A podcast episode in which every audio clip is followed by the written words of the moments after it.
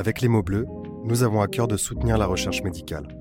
C'est pourquoi nous nous sommes associés avec Compare Dépression, une plateforme de recherche publique collaborative. Si vous vivez ou avez vécu une dépression, nous vous invitons à vous inscrire sur compare.aphp.fr pour faire avancer la recherche. Retrouvez le lien dans la description de cet épisode. Merci. Avant de vous présenter cet épisode, nous tenons à vous avertir que nous y évoquerons le sujet difficile du suicide. Si vous vous sentez mal, n'hésitez pas à reporter votre écoute à un moment plus opportun. Si vous ressentez un malaise important et que vous ne savez pas comment en sortir, n'hésitez pas à consulter un professionnel de santé ou à appeler le 3114. En cas d'urgence, composez le 15.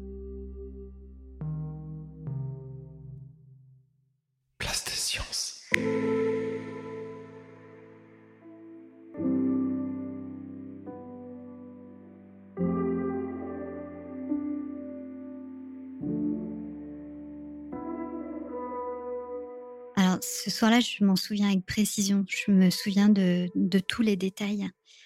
Alors que les jours précédents, c'était euh, assez flou, comme une espèce de, brouillard dans lequel je, déambulais. Je me souviens pas bien. Mais ce soir-là, c'est euh, limpide. J'étais dans une chambre d'hôtel à Strasbourg, hein, dont je me rappelle encore les, couleurs, l'agencement des meubles, le motif de la moquette. Quand je ferme les yeux, d'ailleurs, je revois encore précisément tous les détails. J'étais en déplacement pour le travail et j'étais euh, épuisée, vidée totalement parce que les, les, angoisses, elles avaient pris le dessus. Elles m'avaient complètement envahie. Alors j'ai commandé une pizza, une petite bouteille de vin pour manger dans ma chambre, pour pas pour pas avoir à sortir. En fait, je ne pouvais pas voir des gens. Je pouvais pas manger au resto seul. J'étais pas capable de fournir un effort euh, de plus, hormis celui de dire merci euh, au livreur.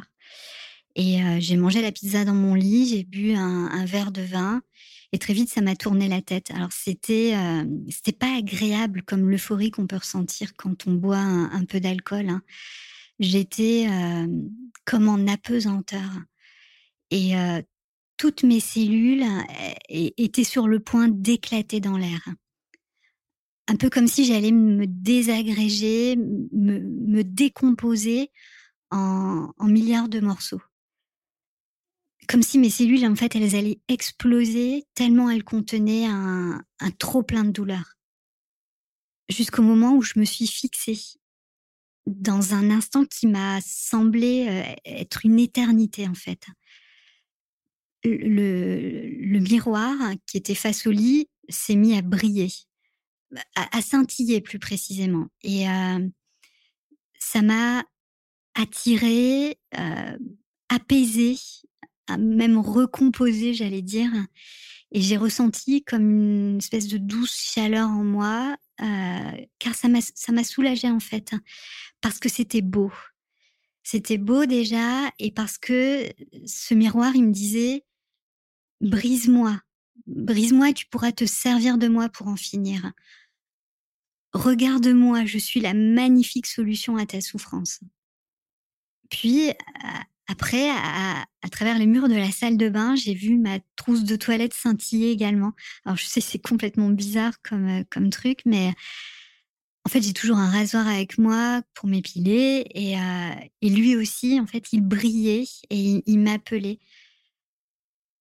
Moi aussi, tu peux m'utiliser. Regarde, je, suis juste à côté de toi. Viens me chercher. C'est un peu comme si, euh, comme s'il me parlait et qui m'attirait en fait avec ses, avec ses mots. Et franchement, c'était beau. C'était vraiment beau, comme une, comme une attraction. Et j'avais juste à me lever et je pense que mécaniquement, j'aurais pu faire ce geste. Parce que vraiment, j'étais attirée, guidée par, par ces sentiments et par cette beauté, par, par ces petits soleils qui m'appelaient vers eux. Mais je me suis servi à un second verre de vin, en fait, et, et mon regard s'est porté sur, sur mon téléphone qui était juste à côté de la bouteille. Et là, j'ai flippé, car je savais pertinemment ce que je m'apprêtais à faire. Je me dirigeais vers la mort, vers la fin.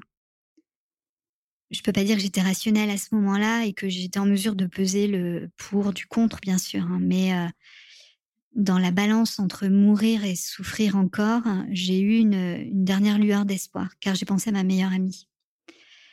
Et j'ai ressenti le besoin de lui dire ce qui était en train de se passer. Je lui ai envoyé un SMS, je ne sais plus du tout ce que ce qu'il contenait. Un truc du genre, euh, j'en peux plus, je, vais en finir, je pense. Et euh, il devait être 22h30, 23h, et, et par chance, elle a répondu.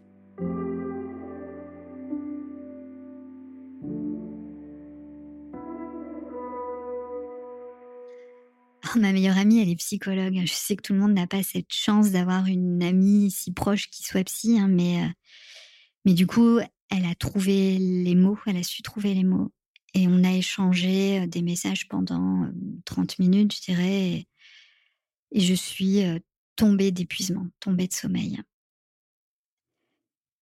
Je n'ai pas de souvenir de ce qu'elle m'a dit. J'ai même aucun souvenir du, lendemain non plus. Je sais pas du tout ce qui s'est passé.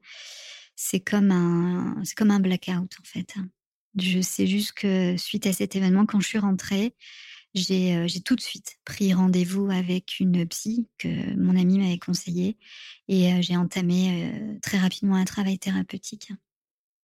Alors ce travail, il a duré environ six mois. Et c'est pas simple. C'était pas simple de remettre le passé comme ça sur la table pendant chaque séance. Mais à chaque fois que je le faisais, je me sentais plus légère. C'est un peu comme si les, boulets là que je que je traînais en arrivant, que je traînais dans la vie même en général, eh ben, ils devenaient, ils se transformaient en, en, en ballons gonflés à l'hélium qui, qui s'élançaient dans le ciel euh, quand je sortais de la séance. Il y avait vraiment un, avant et un après. Et, euh, et, un à un, ces boulets se sont faits euh, plus légers. Et, et je vais pas dire qu'ils ont disparu parce que bien sûr, j'ai, j'ai pas oublié les événements de vie qui m'ont mené à ce soir-là, mais aujourd'hui, je suis en capacité de vivre avec. Ils font partie de mon histoire de vie.